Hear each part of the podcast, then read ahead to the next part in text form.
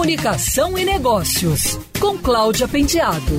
Oferecimento ABAP Rio, Associação Brasileira de Agências de Publicidade.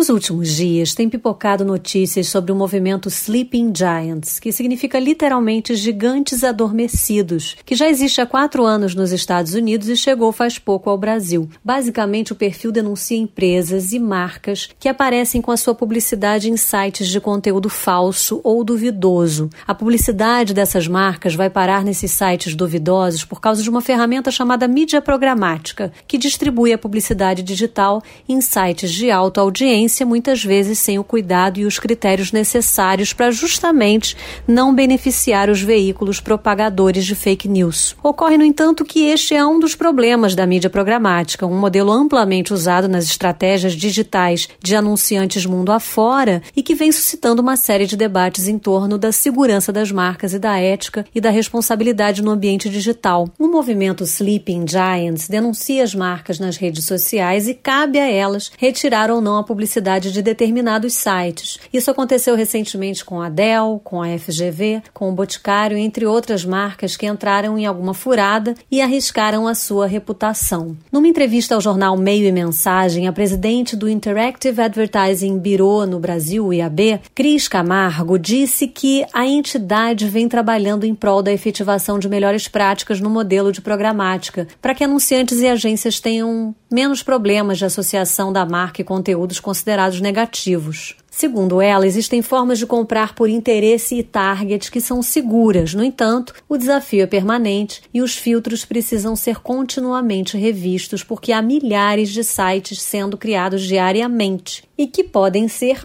ótimas ou péssimas oportunidades de novos espaços publicitários. Por esse motivo, o exercício contínuo em parceria com bons profissionais de agências, ferramentas de verificação e as próprias plataformas ajudam a garantir um processo de aprendizagem e bons resultados.